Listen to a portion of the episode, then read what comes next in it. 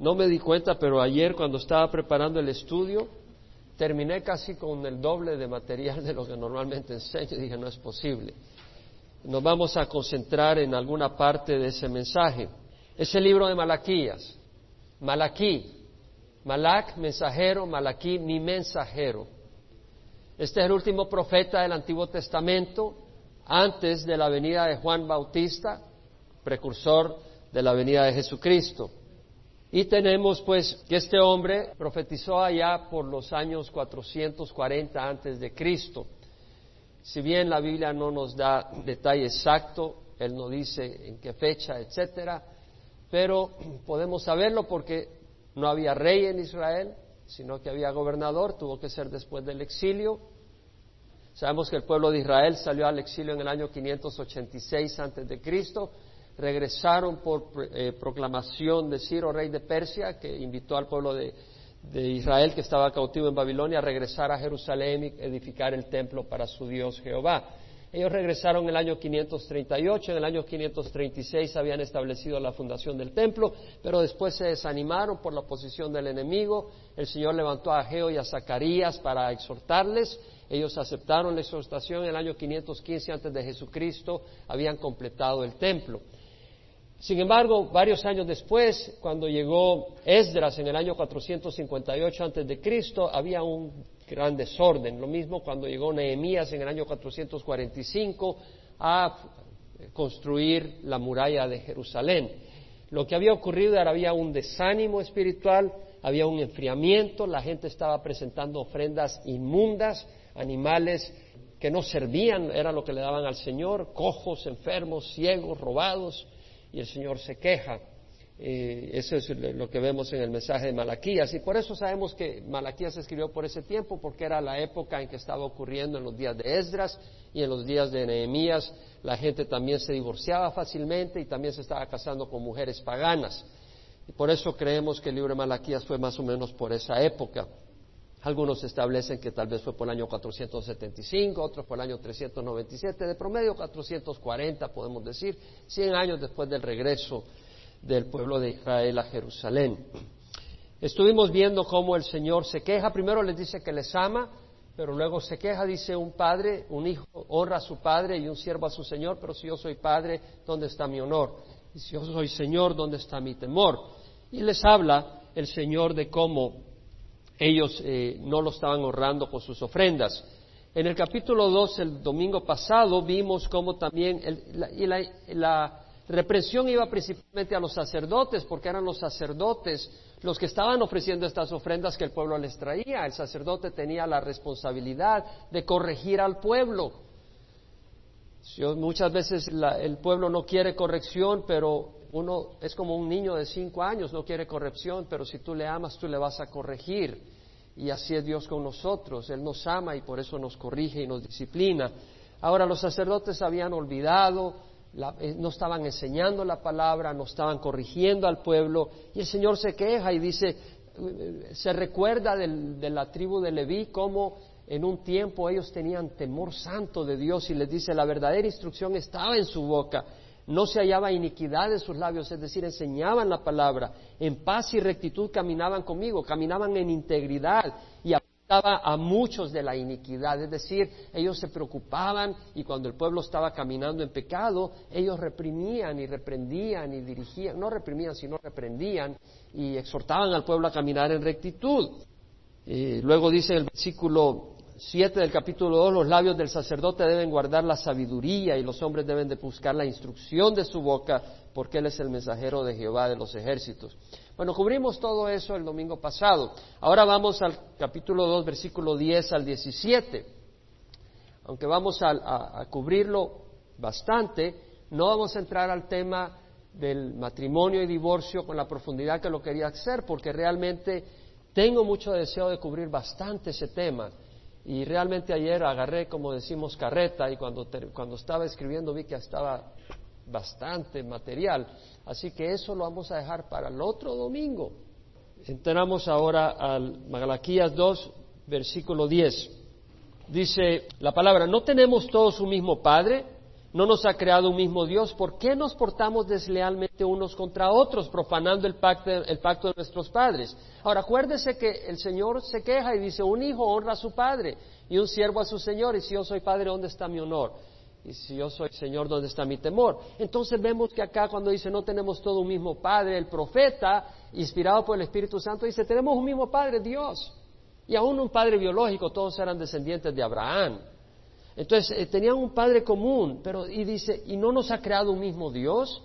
¿Por qué nos portamos deslealmente unos contra otros, profanando el pacto de nuestros padres? Ahora, la palabra desleal en el hebreo quiere decir actuar encubiertamente, obrar en forma fraudulenta, pérfidamente, proceder en forma infiel y traicionera. ¿Por qué, ¿Por qué, procedemos en una manera traicionera, malvada unos contra otros, profanando el pacto de nuestros padres? La palabra profanar quiere decir eh, violar un pacto, contaminar algo, y respetar, tratar sin la honra de vida a algo sagrado. Es como cuando alguien eh, va a un lugar donde se honra al Señor, donde se reúne la gente y alaba a Dios y viene y empieza a hacer eh, barrabasada y media y un desorden, a insultar, a gritar. No, no es correcto. Y recuérdense, nosotros somos templo del Espíritu Santo. Entonces debemos de cuidarnos de no profanar el lugar santo de Dios, porque nosotros somos templo del Espíritu Santo. Este cuerpo es templo del Espíritu Santo. Debemos de honrar a Dios con nuestro cuerpo con lo que decimos, con lo que hablamos, con lo que pensamos.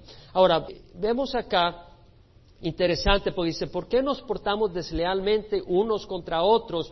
Espero que podamos agarrarle el jugo, porque realmente hay mucha, mucha cosa aquí para aprender. Muy interesante, y tiene que ver con los tiempos que estamos viviendo. Mira lo que dice, ¿por qué nos portamos deslealmente unos contra otros, profanando el pacto de nuestro Padre? Entonces, hay dos cosas que se pueden interpretar acá. Una en que cuando tú profanas el pacto con Dios, estás actuando en contra de tu hermano. Cuando tú estás ofendiendo a Dios, cuando tú estás pecando contra Dios, estás dañando a tu hermano. Esa es una manera de verlo. Y otra, cuando tú estás dañando a tu hermano, estás quebrando el pacto con Dios. Hay dos maneras. Y de hecho, me fui a ver algunas interpretaciones bíblicas y la New King James Version dice Why do we deal treacherously with one another by profaning the covenant of the fathers? O sea, y eso mismo dice la King James, la Derby y la Webster Translation. Lo que está diciendo es, ¿por qué tratamos traicioneramente unos con otros al profanar el pacto de nuestros padres? Eso es lo que está diciendo esta traducción. Es una manera de interpretarlo. Es decir, que cuando tú profanas el pacto con Dios, estás actuando en contra de tu hermano. Y la otra manera de verlo es, como dice la New American Standard, la New International Version, la New Living Translation, la Reina Valera, con este sentido. Why do we deal treacherously each against his brother so as to profane the covenant of our fathers? Or, como dice la English Standard Version, why then are we faithless to one another, profaning the, profaning the covenant of our fathers? En otras palabras, ¿Por qué tratamos traicioneramente una contra su hermano de manera de profanar el pacto de nuestros padres? Es una manera de verlo. Yo creo que la palabra y el contexto permite las dos interpretaciones. Y quiero empezar con la primera. Cuando tú violas el pacto con Dios, estás siendo desleal a tus hermanos.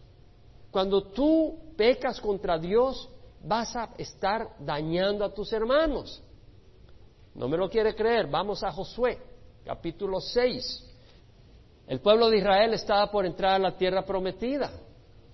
Bueno, ya habían atravesado el Jordán. Y el Señor les dice, listos, van a derrotar a Jericó. Entonces las órdenes eran que fuera el ejército y luego después del ejército iba a seguir siete sacerdotes con sus trompetas de cuerno de carnero, tocando las trompetas, y luego el arca del pacto, y luego en la retaguardia el resto del ejército. Iban a rodear el primer día en los muros de Jericó, sin decir nada. El segundo día iban a rodear los, rodear los muros de Jericó, tocando la trompeta a los sacerdotes, sin decir nada. Así seis días. En el séptimo día iban a rodear las murallas de Jericó siete veces, y en la séptima vez Cuando los sacerdotes tocaban, iban a tocar una tonada sin parar y al parar gritar todos y se iban a caer las murallas. Y se cayeron las murallas y entraron y iban a matar.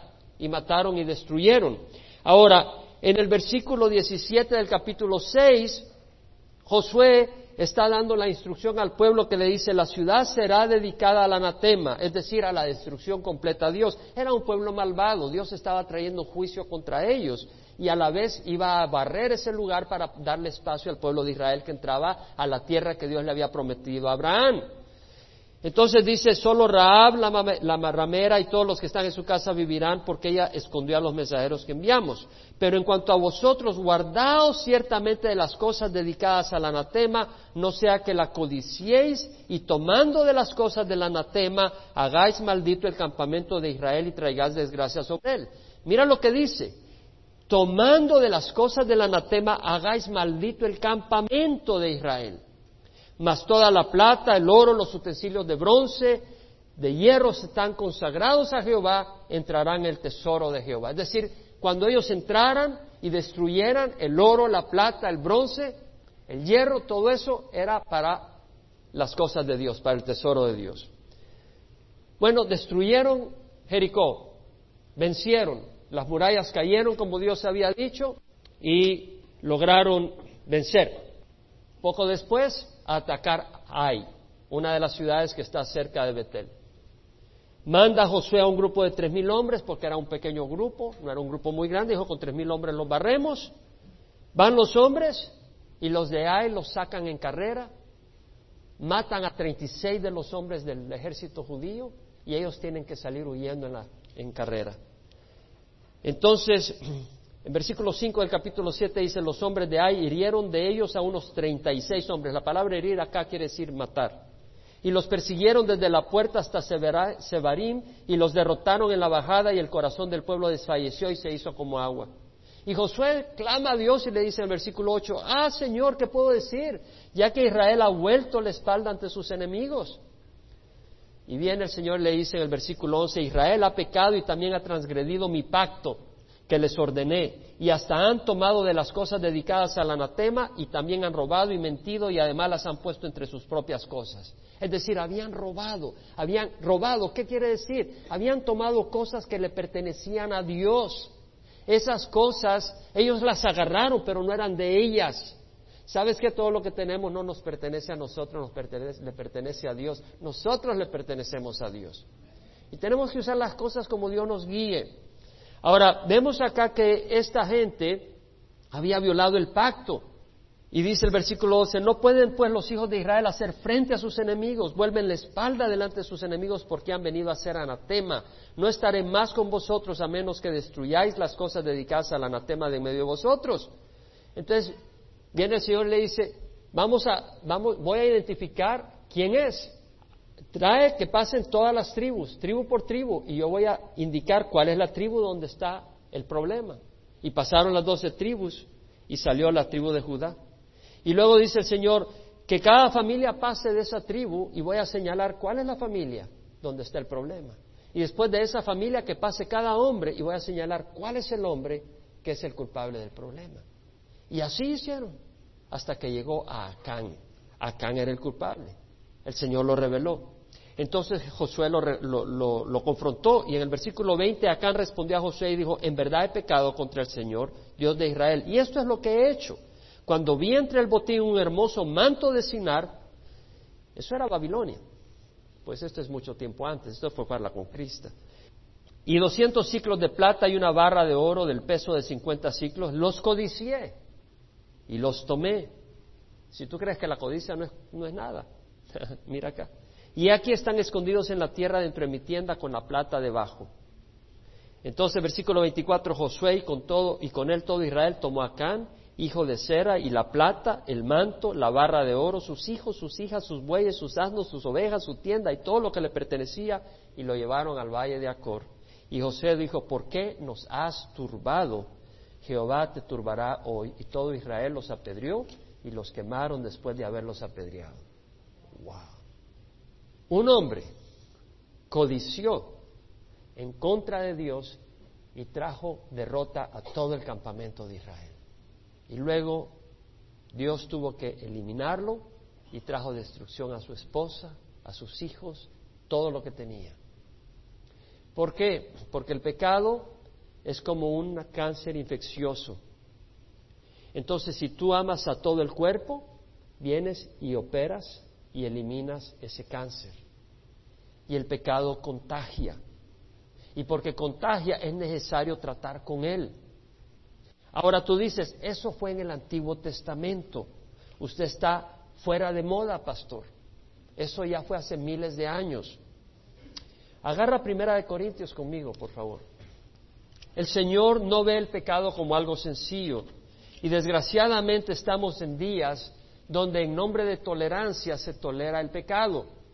Ahora eso no quiere decir que los pastores vamos a estar aquí examinando cada uno de ustedes y decirle, ok, tú hoy no te lavaste las manos antes de comer fuera de acá. No, no quiere decir eso. Pero tampoco quiere decir que los pastores van a estar ciegos al pecado. Y ni los hermanos vamos a estar ciegos al pecado. El pecado contamina y destruye. Y hay tiempo y hay necesidad, así como hay para animar y orar y, llorar con uno y reírnos con uno, hay tiempo también para reprender y corregir. Hay tiempo y hay necesidad de hacerlo, hermanos. Primera de Corintios, capítulo 5, mira lo que dice Pablo. En efecto se oye ¿Saben que en la primera de Corintios Pablo escribió, si hablar en lenguas humanas y angélicas, pero no tengo amor? He llegado a ser como metal que resuena y címbalo que retiñe. Y si tuviera toda la fe como para mover montañas, y si tuviera el don de profecías, pero no tengo amor, nada soy, y empieza a hablar del amor. Pablo es el que habla del amor, pero mira lo que dice en esta misma carta. En efecto se oye que entre vosotros hay inmoralidad y una inmoralidad tal como no existe ni siquiera entre los gentiles al extremo de que alguno tiene la mujer de su padre. Ahora tú dirías, ¿y a ti qué te importa? Un momento, a Pablo le importó. Había una inmoralidad abierta dentro de la iglesia. Un hombre estaba conviviendo con la mujer de su padre, probablemente su padre había fallecido y estaba tomando a esta mujer como su mujer. Y dice Pablo, os habéis vuelto arrogantes en lugar de haberos entristecido. El pecado debe de causarte tristeza dice, para que el que de entre vosotros ha cometido esta acción, ¿qué dice? Fuera expulsado de en medio de vosotros. Pablo que habla de amor dice, un momento, hay situaciones que merecen expulsión. Le está hablando a los creyentes. Y dice, yo por mi parte, aunque ausente en cuerpo, pero presente en espíritu como si estuviera presente y he juzgado al que cometió tal acción. En el nombre de nuestro Señor Jesús, cuando vosotros estéis reunidos y yo con vosotros en espíritu, con el poder de nuestro Señor Jesús, entregad a ese tal a Satanás para la destrucción de su a fin de que su espíritu sea salvo en el día del Señor Jesús. Pablo está diciendo, me interesa el alma de esa persona, y lo voy a entregar a Satanás. Si ustedes conmigo entreguen a Satanás, es decir, entreguen su cuerpo a Satanás para que Satanás lo destruya y no siga pecando, porque ese pecado lo va a llevar al infierno. Y luego dice Pablo, vuestra jactancia no es buena, ¿no sabéis qué? Un poco de levadura fermenta toda la masa. Un poco de levadura fermenta la masa. Entonces tú vienes con inmoralidad, tú vienes con desánimo, hacia las cosas de Dios, tú vienes con irrespeto a las cosas de Dios, un poco de levadura fermenta la masa. Tú vienes con falta de pudor a la iglesia y te vistes inmoralmente, un poco de levadura fermenta la masa. Tú vienes hablando únicamente de tus proyectos económicos y de las riquezas, un poco de levadura fermenta la masa. Hay que exponerlo. Pablo dice en el versículo 7, limpiar la levadura vieja para que seáis masa nueva. El versículo 9 dice, en mi carta os escribí que no anduvierais en compañía de personas inmorales. ¡Wow! Para no andar con una persona que es inmoral tienes que saber que es inmoral. Quiere decir que tienes que juzgar. No que él se va a ir al infierno, no se va a ir al infierno. Si él sigue caminando así, sí se va a ir al infierno porque la Biblia lo dice. Pero tienes que ver el fruto de las personas y ver, ¿esta persona tiene un fruto de moralidad o tiene un comportamiento inmoral? Y si esa persona que tiene un comportamiento inmoral se llama hermano, dile que es un hipócrita, que tiene que arrepentirse, que no está caminando con Dios. Por supuesto tienes que hacerlo con amor, porque el propósito no es destruirlo, sino traerlo al arrepentimiento. Pero el, llamado del Señor es serio. Mira lo que dice Pablo. No me refería a la gente inmoral de este mundo, o a los avaros y estafadores, o a los idólatras, porque entonces tendrías que salir del mundo, sino que en efecto os escribí que no anduvieras en compañía de ninguno que llamándose hermano es una persona inmoral, o avaro, o idólatra, o difamador, o borracho, o estafador, con ese ni siquiera comáis. Quiere decir que si ves en la iglesia a un hermano o una hermana que pasa chismeando en contra de otra persona, tienes que reprenderle. Y si esa persona no acepta corrección, empieza a evitarlo. Eso es lo que dice. Si es que se llama hermano. El Señor toma en serio el que tú estés destruyendo con tu lengua la reputación de alguien. El Señor toma en serio el que tú con tu lengua estés hablando del dinero y de las riquezas y que ese sea tu pasión. Lo toma en serio porque eso se llama idolatría. El Señor toma en serio que tú estés hablando de tu cuerpo y que esto y que lo otro y que todo tenga que ver con tu cuerpo. Te estás idolatrando a ti mismo. El Señor dice, eso para afuera. Con ese ni siquiera comáis. Luego dice, ¿por qué he de juzgar yo a los de afuera? Dice, a los del mundo. Ellos están en el mundo.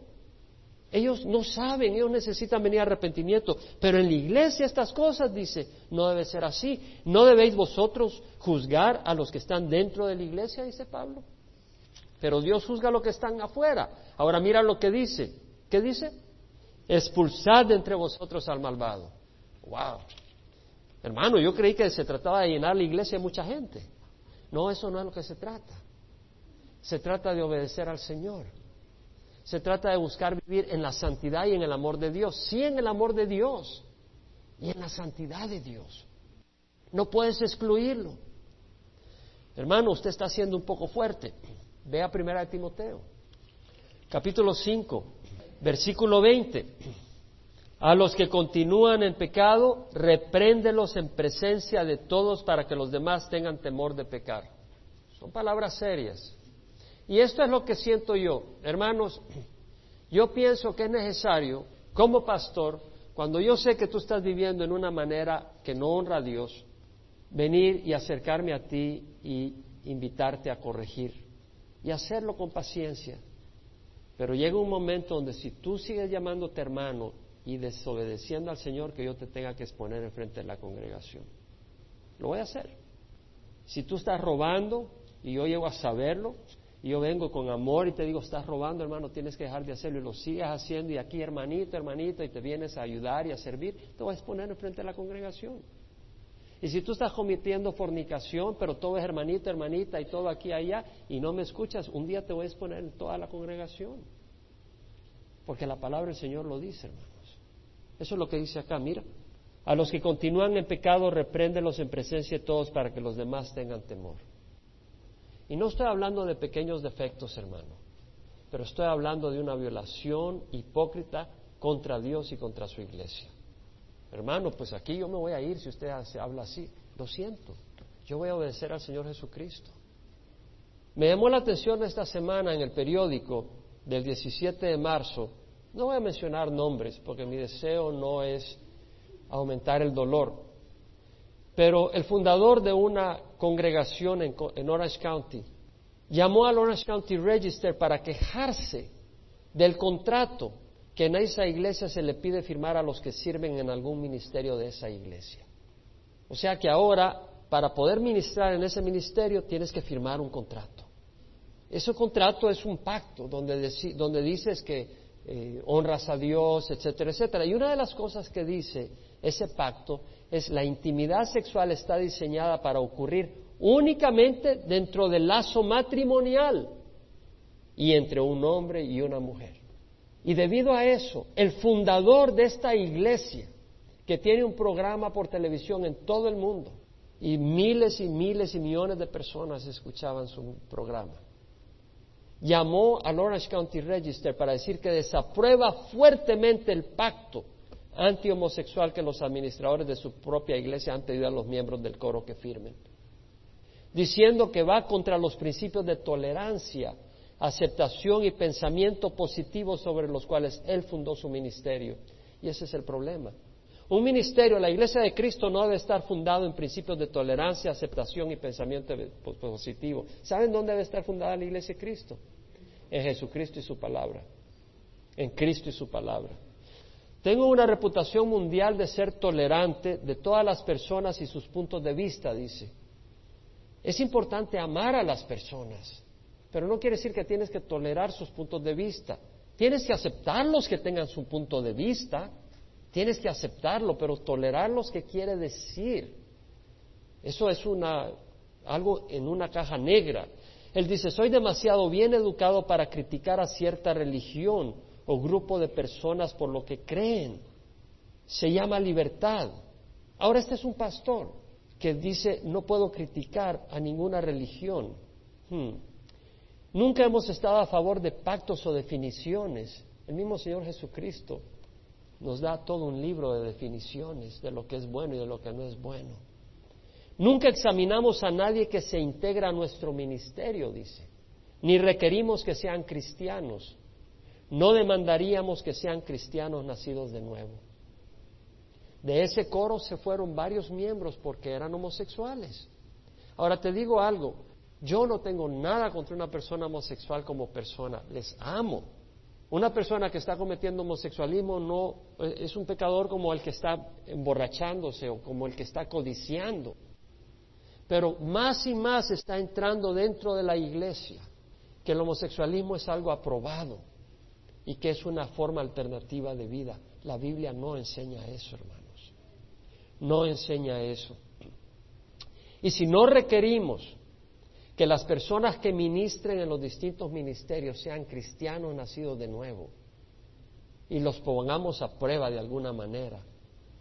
¿Qué va a estar dirigiendo los ministerios de tu iglesia? ¿Y qué va a estar dirigiendo esa iglesia? Si los líderes no están dispuestos a aprobar la palabra de Dios como guía y norma de sus vidas. Bueno, yo con escándalo leí esos anuncios y la palabra del Señor nos habla claramente, hermanos, de que nosotros traemos destrucción al pueblo de Dios cuando nosotros aprobamos y caminamos en pecado. La levadura contamina a toda la masa, dice la palabra del Señor. Ahora sigamos con nuestro estudio. Otra manera de ver esta interpretación es de que cuando tú dañas y ofendes a tu hermano, estás siendo desleal a Dios, porque estás violando el pacto de Dios. Y esa es una manera también correcta de verlo.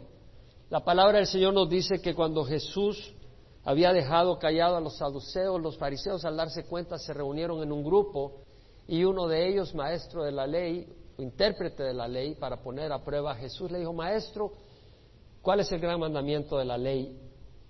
Y el Señor le respondió, amarás al Señor tu Dios con todo tu corazón, con toda tu alma, con toda tu mente. Este es el grande y primer mandamiento y el segundo es semejante a esto, amarás a tu prójimo como a ti mismo. O sea que cuando nosotros ofendemos a nuestro hermano, cuando nosotros dañamos a nuestro hermano, estamos violando el pacto con Dios. Estamos ofendiendo a Dios. Las dos interpretaciones caben dentro del contexto. En el versículo 11 leemos que dice, el Señor de lealmente ha obrado Judá y una abominación se ha cometido en Israel y en Jerusalén, pues Judá ha profanado el santuario del Señor, que él ama, y se ha casado con la hija de un Dios extraño. Acá vemos cómo Dios está diciendo que Judá, el pueblo de Judá, había obrado traicioneramente contra Dios y había cometido una abominación como profanando el santuario del Señor. El santuario porque en Judá estaba en Jerusalén, en Judá, y en Jerusalén estaba el templo de Dios. Y el pueblo de Dios estaba profanando el santuario de Dios porque se casaba con la hija de un Dios extranjero, es decir, estaban tomando mujeres paganas. Le llama la palabra del Señor acá hija de un Dios extraño. Pasa hoy en día. Tal vez tú te enamoras de una joven, bonita, atractiva, Tal vez tiene dinero, tal vez es simpática, cariñosa, popular, con buen trabajo, pero si no es nacida de nuevo, es una hija de un Dios extraño. Eso es lo que dice la palabra. Muchas jóvenes cristianas caen con no cristianos, porque estos no cristianos a veces son muy astutos para conquistar mujeres, porque andan de mujer en mujer. Entonces son muy astutos, conocen el lado débil para hacerlas caer. O varones que tienen buen trabajo o apariencia, piensan que los van a convertir. Dice, no, yo estoy enamorado de fulanito. Y va a venir al Señor. ¿Sabes qué? Es más fácil que una cristiana desobediente caiga espiritualmente más abajo a que un incrédulo sube espiritualmente a donde debe estar. Si una joven no está caminando con Dios porque no está aceptando el mandamiento de Dios de que debe ser con un cristiano un matrimonio, esa mujer no puede tener mayor esperanza que va a convertir a su esposo si ya está empezando ya con desobediencia a Dios. Lo que va a ocurrir es que esa mujer se va a venir para abajo en vez de que su cónyuge o futuro esposo se venga para arriba. Vamos a Primera de Reyes capítulo 11, donde vemos el fracaso de Salomón, un hombre sabio, pero no sabio. Primera de Reyes 11, versículo 1. Dice, el rey Salomón, además de la hija de Faraón, amó a muchas mujeres extranjeras, moabitas, amonitas, edomitas, sidonias y eteas, de las naciones acerca de las cuales el Señor había dicho a los hijos de Israel, no os uniréis a ellas, ni ellas se unirán a vosotros, porque ciertamente desviarán vuestro corazón tras sus dioses. Pero Salomón se apegó a ellas con amor. Se apegó a las mujeres, hermosas, agradables, hijas de príncipes. Y tuvo 700 mujeres que eran princesas y 300 concubinas. Mil mujeres, imagínate, cuánto dolor de cabeza. Y sus mujeres desviaron su corazón. Sucedió que cuando Salomón era ya viejo, sus mujeres desviaron su corazón tras otros dioses y su corazón no estuvo dedicado por entero a Jehová su Dios, como había estado el corazón de David su padre. Vamos a Segunda de Reyes. Vamos a ver cómo el pecado de Salomón terminó influenciando a toda la nación. Segunda de Reyes capítulo 17, versículo 7 leemos, que el Señor nos da las causas porque el, reino de, Israel al norte fue destruido y llevado al exilio por Asiria en el año 722 antes de Cristo. Y dice, sucedió porque los hijos de Israel habían pecado contra Jehová su Dios. El pecado trae destrucción, trae consecuencias, trae consecuencias en tu vida, en los que te rodean, en tu congregación. Tú empiezas a vivir en una manera que no honra a Dios, estás afectando a los demás. ¿Tú crees que no se transmite? Se transmite. Si yo soy una persona que no amo a Dios, en esta congregación te lo voy a transmitir a ti.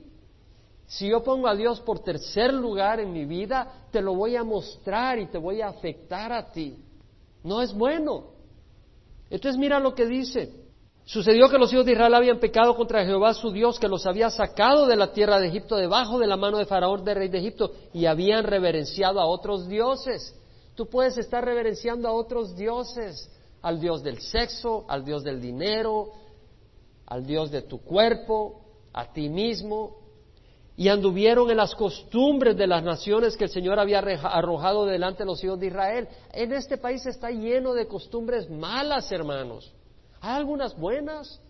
El Día de Acción de Gracias es bueno, pero la gente lo único que piensa es comer pavo, ya no en darle gracias a Dios. Hay costumbres buenas, sin embargo, pero hay muchas malas y venimos nosotros de Latinoamérica a agarrarlas y anduvieron en las costumbres de las naciones que el Señor había arrojado delante de los hijos de Israel y en las costumbres de los reyes de Israel que ellos habían introducido. Y los hijos de Israel secretamente hicieron cosas que no eran rectas contra Jehová su Dios. Hermano, tú puedes hacer las cosas secretamente, un día Dios lo va, lo va a exponer públicamente. Si no, acá lo va a exponer en el día del juicio. Además se edificaron lugares altos en todas sus ciudades, desde las torres de la atalaya hasta las ciudades fortificadas. Se erigieron pilares sagrados y aceras sobre toda colina alta y bajo todo árbol frondoso, y quemaron incienso ahí en todos los lugares altos, como las naciones que Jehová se había llevado al destierro de delante de ellos, e hicieron cosas malas provocando a Dios. Entonces vemos que el pecado de Salomón se transmite a través de sus hijos, convirtiéndose en idolatría, en asociación con, personas paganas. Ahora, nosotros estamos en el mundo y en el mundo no vamos a rechazar a los pecadores, vamos a amarles. Nosotros no podemos decir, oh, yo soy cristiano, tú eres una basura. No, hermanos. Nosotros vamos a amar a los que están, a los que están en homosexualismo, a los que están en prostitución, a los que están robando, porque nosotros hemos salido del pecado. Y nosotros no somos mejores aparte de la gracia del Señor Jesucristo y su poder que nos, nos limpia y nos transforma. Él es el que pone en nosotros el deseo. Es Dios el que hace la obra. No te consideres superior. Pero tú fuiste lo suficientemente astuto y entendido como a decir, Señor, realmente viene un juicio, tú eres un Dios santo, perdóname y vengo a ti. Y el Señor dice, ok, fabuloso, ven que yo te amo. Y con ese amor debemos de ir a los que están pecando y decirle, ¿sabes qué? Yo, yo sé lo que tú estás haciendo, yo sé las luchas que tienes para poder salir del pecado, pero Dios me lavó a mí y Dios tiene un plan mejor para ti. Y venir en ese espíritu. Debemos de hacerlo. Debemos de amar a los pecadores, pero cuidado de unirte en un yugo desigual. Si tú no estás casado y estás pensando casarte, no te unas con una persona no cristiana. Pablo lo dice en 2 Corintios 6, 14, 15. Dice, no estéis unidos en yugo desigual con los incrédulos, pues qué asociación tiene la justicia y la iniquidad, o qué comunión la luz con las tinieblas, o qué armonía tiene Cristo con Belial, o qué tienen común un creyente con un incrédulo. No debe de haber asociación en el sentido de matrimonio de un creyente con un incrédulo.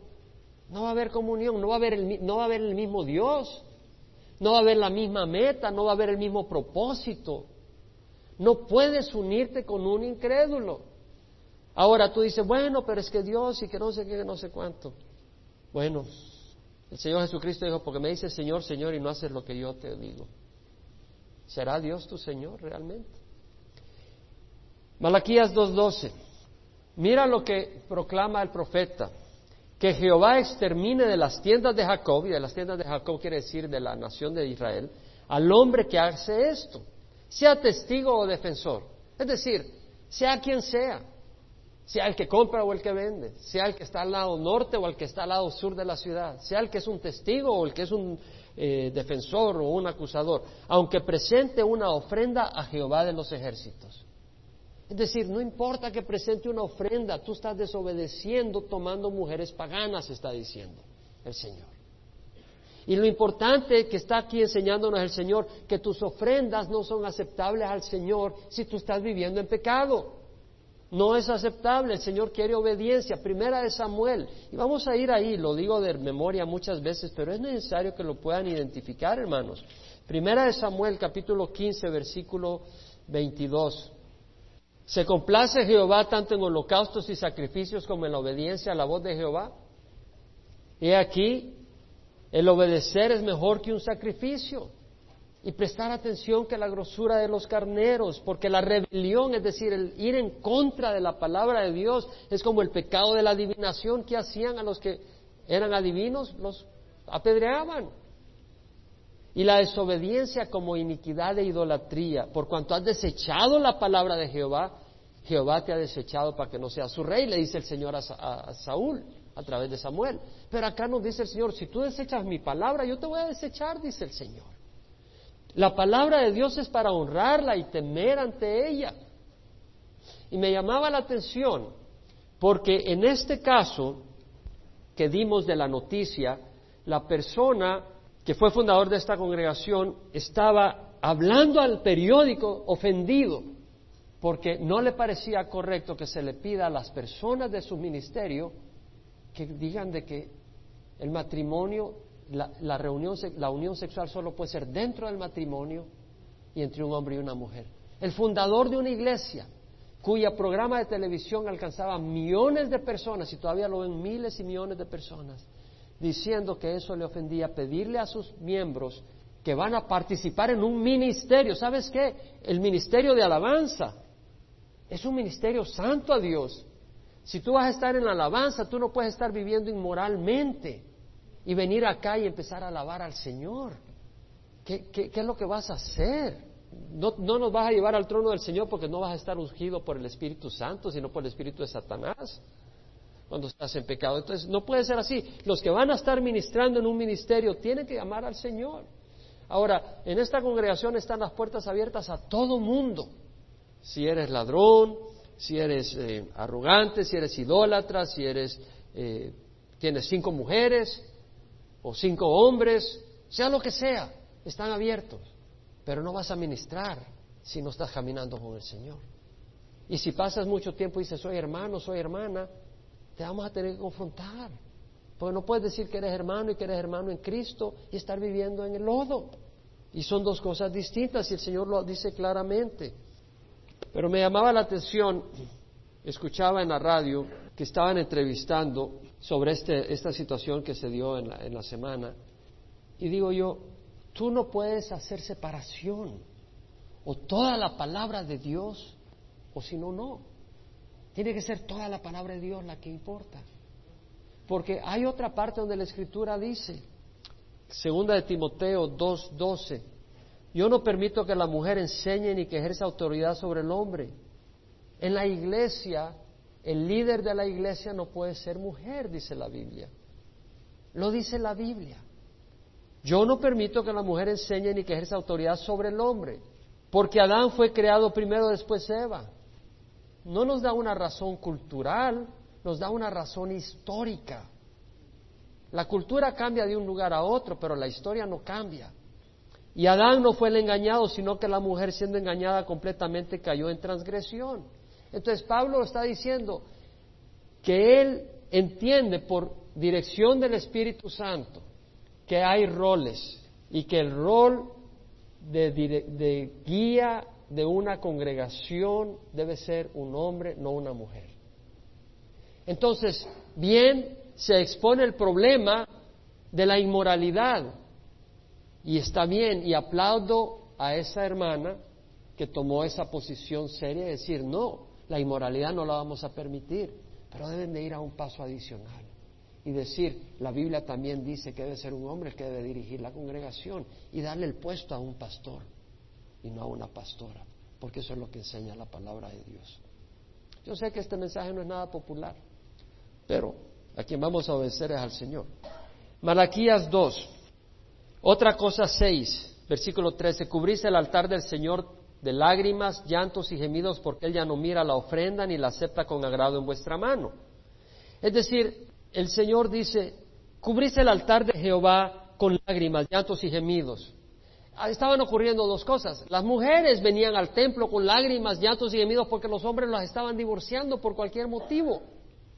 Se estaban divorciando las mujeres. Oh, se le cayó un diente, ya, ya no me gusta. Ya no me hace los chilaquiles como los hace mi abuelita. No, fuera. Se divorciaban por cualquier cosa. Cubrís el altar de Jehová de lágrimas. Entonces llegaban las mujeres llorando. Y luego ellos lloraban porque Dios no los escuchaba. Entonces dice, cubrís el altar de Jehová de lágrimas, llantos y gemidos porque Él ya no mira la ofrenda ni la acepta con agrado vuestras manos. De hecho, ambas traducciones, hay varias traducciones, encontré tres traducciones y la ven de esa manera. En unas que los que lloran son las mujeres porque llegan al altar y en otras los que lloran son las mujeres porque llegan al altar y luego los hombres porque Dios no les escucha. En, las, en todas las traducciones los hombres también lloran porque Dios no los escucha, pero en algunas hacen el, hincapié de que también las mujeres están llorando en el altar. Esa es la interpretación. No voy a entrar en mucho detalle en ello, pero usted puede ir a varias traducciones. El punto es que ambas cosas estaban pasando. Y lo que vemos acá es que el Señor ya no mira la ofrenda ni la acepta con agrado. ¿Por qué? Por la ingratitud con sus mujeres.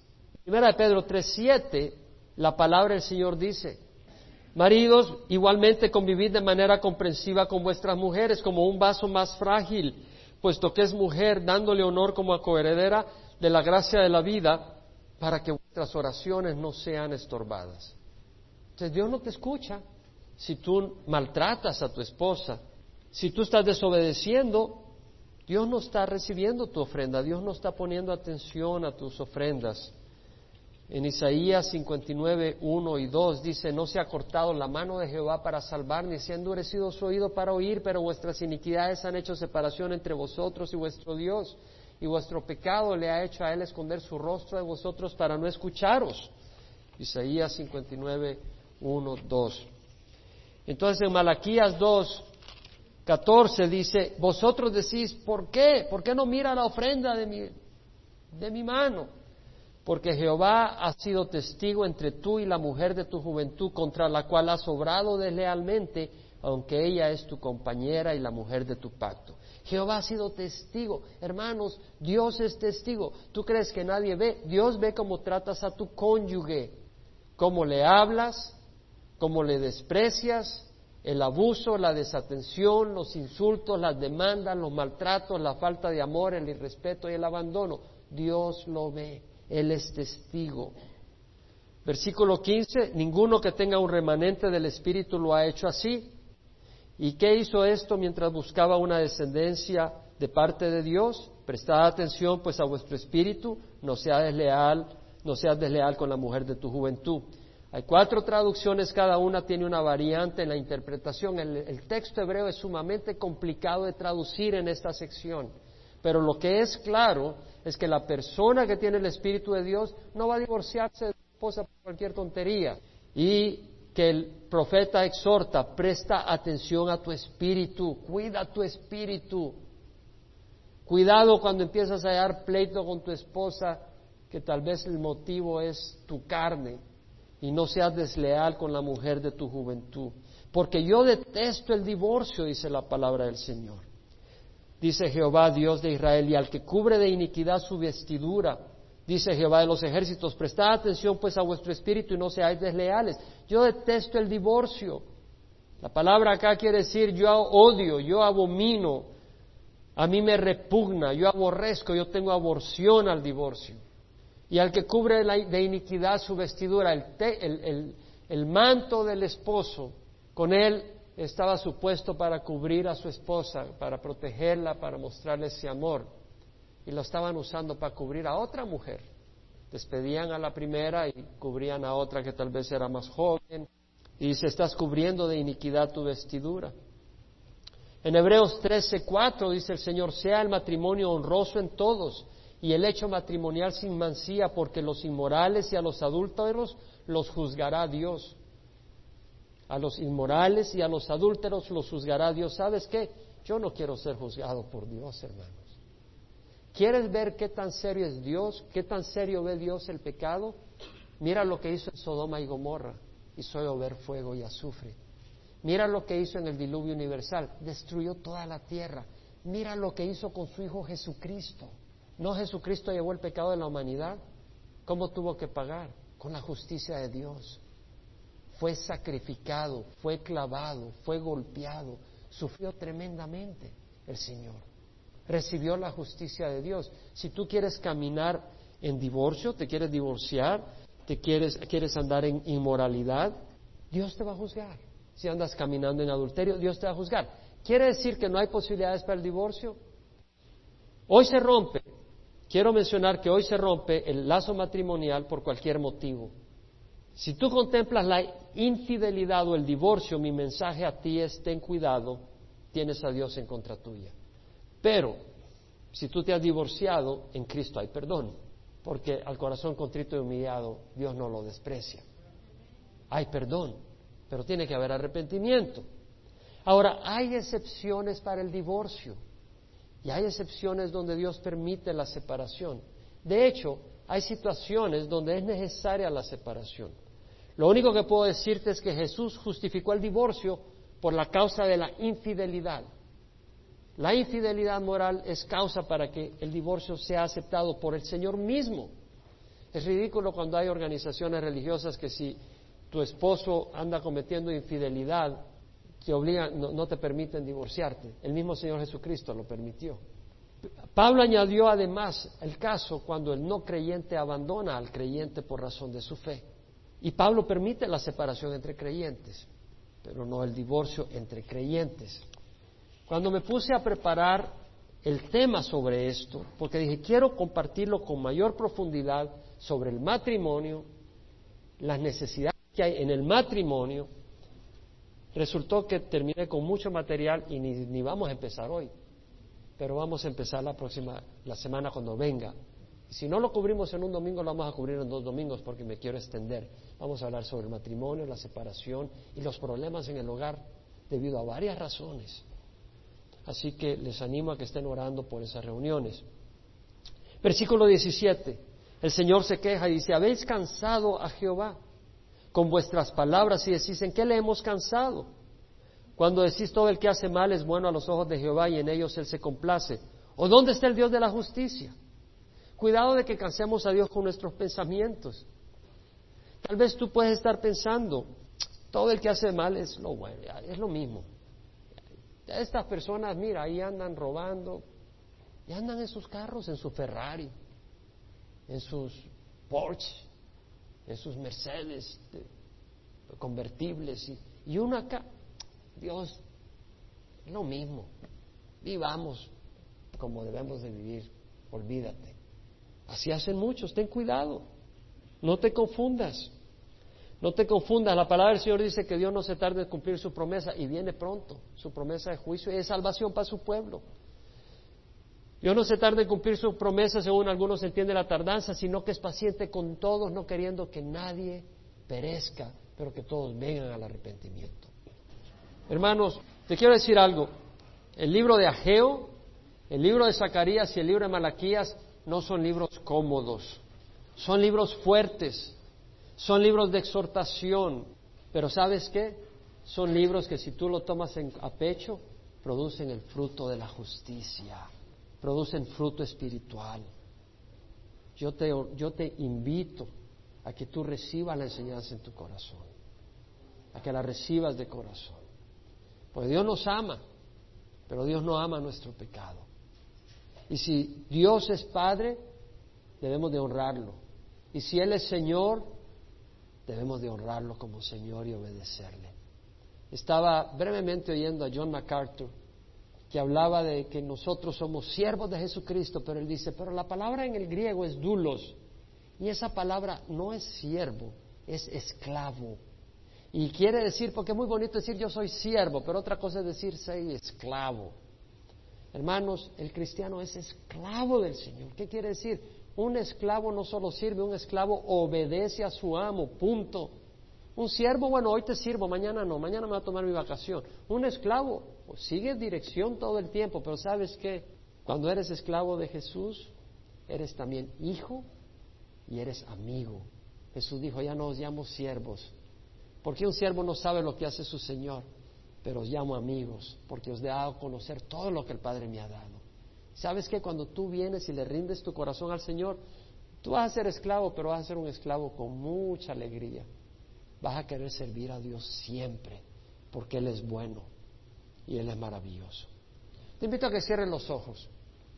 Si tú estás caminando en pecado, hoy te invito a que te arrepientas. Esta iglesia no es una iglesia de entretenimiento. ¿Te vas tú al, al hospital a entretenerte? En un bar no te sanan ¿Quieres sanidad? Te vas a un hospital donde hay un médico. ¿Sabes qué? Aquí hay un médico, Cristo Jesús. Y Él está interesado en tu alma. Y si tú quieres sanidad, ¿por qué no le clamas al Señor y le dices, Señor, perdona mis pecados, cámbiame, te rindo mi corazón? ¿Por qué no le rindes tu corazón al Señor? ¿Por qué no le dices, Señor, tú eres mi Señor? Padre, tú eres mi Padre, quiero caminar en obediencia a ti. ¿Por qué no se lo dices? De hecho, la palabra del Señor nos dice de que si confesamos con nuestra boca a Jesús por Señor y creemos en nuestro corazón que Dios lo resucitó de la muerte, será salvo. Porque con el corazón se cree para justicia y con la boca se confiesa para salvación. Porque todo el que invoca el nombre del Señor será salvo. Es decir, en el corazón crees que Dios resucitó a Jesús de la muerte. Porque no vas a recibir como Señor a un muerto, sino a un vivo. Pero luego tienes que cederle tu corazón como Señor de tu vida. Si nunca lo has hecho, hazlo ahora. Y si has caminado en pecado, pídele a Dios perdón y recíbelo. Ahí donde estás. Padre, gracias. Ayúdenme y juntos vengamos al Señor. Padre, te damos gracias que tú nos ofreces perdón. Tú odias el pecado, pero nos amas a nosotros. Y por eso moriste en la cruz, porque nos amas y tienes el plan de transformar nuestras vidas limpiarnos y moldearnos a la imagen de Jesús. Y te doy gracias, Señor, por esa promesa, por ese amor, por esa entrega tuya a nosotros, y nosotros no podemos hacer menos que entregarnos a ti. Y te damos gracias, queremos recordar lo que hiciste por nosotros, con toda la reverencia, Señor, y la honra que tú te mereces. En nombre de Jesús, amén.